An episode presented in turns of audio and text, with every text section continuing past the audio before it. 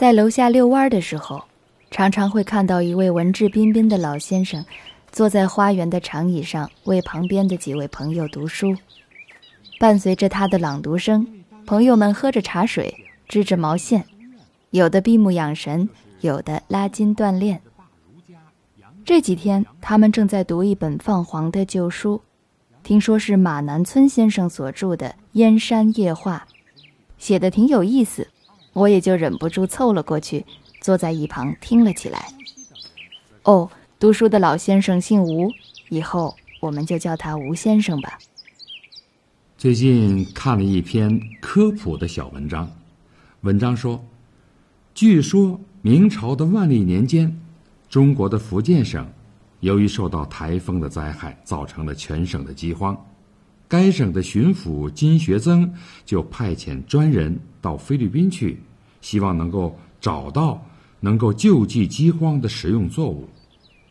他们看到了当地的白薯产量高，容易栽培，可是当地的殖民政府却严禁秧苗出口，他们就采用了巧计，悄悄的。把秧苗运回了中国，这是万历二十二年，即公元一五九四年的事情。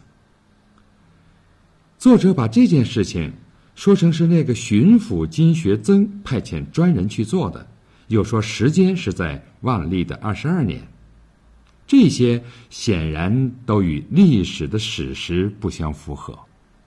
北京人说的白薯。在植物学上正式的名称是甘薯。它传入我国的历史呢，过去没有确切的记载，以致传闻与事实上多有出入。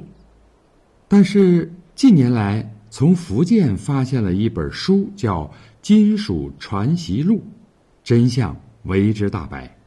原来最初把甘薯种传到我国的是福建的一个华侨，名叫陈振龙。时间是在明代万历二十一年农历的五月下旬。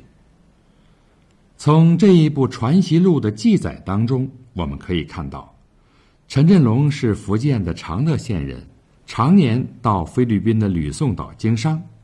他发现吕宋出产的甘薯的产量最高，而统治吕宋的西班牙当局却严禁甘薯外传。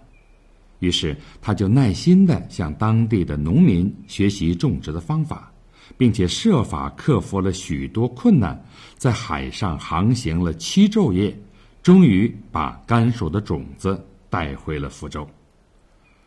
他的儿子陈经纶曾经向巡抚金学增递交了禀报，请求帮助推广。金学增呢？却要他们父子自行种植，没有加以推广。陈氏父子就在福州近郊的沙帽池旁边空地上开始种植甘薯，收获很大。到了第二年，正好赶上福建的大旱，导致全省的农作物欠收。金学增这才下令推广种植甘薯，以便度过饥荒。事后呢？金学增却大吹大擂，要地方官绅出面为他立下了功德碑，并将甘薯取名为金薯，反而把陈振龙父子给丢在一边，根本不提。到了后来，山东、河南、河北等地也都普遍种植了甘薯，仍然是陈氏父子努力推广的结果。陈振龙的义孙陈世元。曾经联络几个同伴到达山东的古镇试种甘薯，成效显著。后来，他们又在胶州等地传播种植甘肃的经验，并且派他的大儿子和二儿子到河南的朱仙镇等地推广试种，最后到了北京的郊外试种，效果都很好。南北各地的农民逐渐对于甘薯的好处有了认识。甘薯的种植这才开始逐渐的普遍了。现在福建省立图书馆收藏着《金属传习录》的一部完好的本子。这部书刊印于清代的乾隆三十三年，即公元一七六八年，由福建南台小桥生尺堂书坊刊行，分为上下两卷。此后又过了十八个年头，到了乾隆五十一年，即公元一七八六年，清朝政府才明令推广种植甘薯。可惜这部书又长期被农学家所忽视，没有继续发挥它的积极作用。现在我们对于各种农业技术书籍都很重视，对这部书也应该重新予以出版。提供给我国各地的农业技术工作者们作为参考，以便进一步总结甘薯在我国各地的生产和用途等各方面丰富的经验。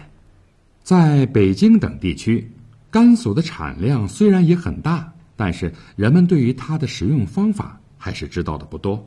一般城乡居民只会蒸、煮、烤等吃法，很少像擦萝卜丝儿一样把甘薯。擦成细丝儿，然后晒干储藏起来，随时用它做饭吃。同时，也很少像做柿子饼一样把甘薯晒成饼子，可以保存很久，吃起来又特别的香甜可口。虽然人们也知道甘薯在工业上的用途很广，全身没有废物，但是却很少有人知道它在药物学上也有很多用处，比如它可以治疗痢疾。可以治疗久积热泻，还可以治疗黄疸病，可以治疗白浊淋毒，还可以治疗月经失调，又可以治疗小儿的肝积。这几种用处是其他的薯类所没有的。在我国的古代，本来也有一些薯类的作物，但是都没有甘薯这样高产和这样的用途的广泛。这些都证明，薯类在我国本来就有好多种。我们的祖先对于薯类作物并非全无所知，不过，甘薯从南洋群岛传过来以后，我国人民又掌握了一种新薯类的优良品种，而甘薯也变成越来越能够适应于我国土壤和气候的好作物了。